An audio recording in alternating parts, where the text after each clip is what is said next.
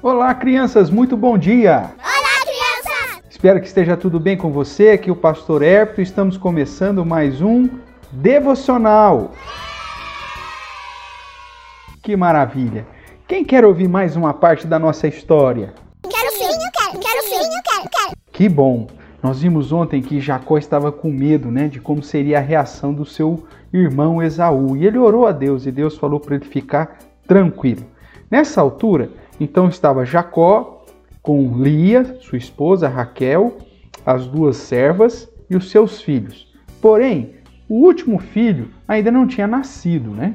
Que é Benjamim. Depois nós vamos ver todos os nomes dos filhos. Então, até nesse momento, ele só tinha 11 filhos.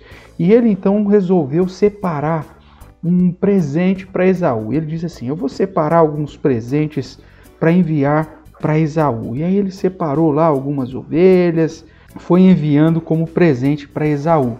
E aí ele estava com medo, ele se separou e ele acabou deixando as mulheres e as crianças protegidas ali e ele permaneceu sozinho num lugar chamado Val de Jaboque. E Deus apareceu para ele e eles lutaram. Uau! E Deus olhou para Jacó e disse assim: Você não vai mais chamar Jacó. A partir de hoje, o seu nome será Israel, pois como príncipe lutaste com Deus e com os homens prevalecestes. E assim então Deus abençoou a Jacó, mudando o seu nome para Israel.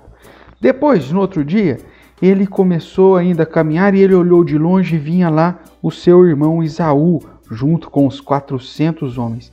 Então ele pegou as suas esposas, os seus filhos e foi se prostrando perante Esaú, com medo, né, do que qual que seria a reação de Esaú.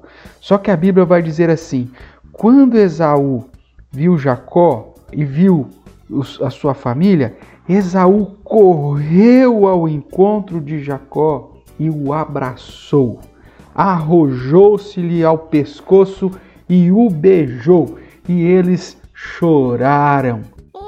E aí então Esaú perdoou a Jacó, Jacó se reconciliou com Esaú e os dois ficaram felizes. Jacó deu um monte de presente para Esaú. Esaú falou: Ah, não precisa, meu irmão, Deus tem me abençoado também.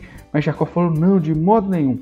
E aí então Jacó deixou esses presentes e eles então ficaram é, irmãos de novo, como deve ser. Uau! Aí Jacó foi para um lugar para cuidar do seu rebanho. Esaú voltou, mas Jacó chegou em Canaã, comprou lá uma propriedade para deixar os seus animais e o lugar que ele então chegou era a cidade de Siquém. E ele então compra ali uma, uma propriedade que acaba ficando é, com o nome de Sucote, ok?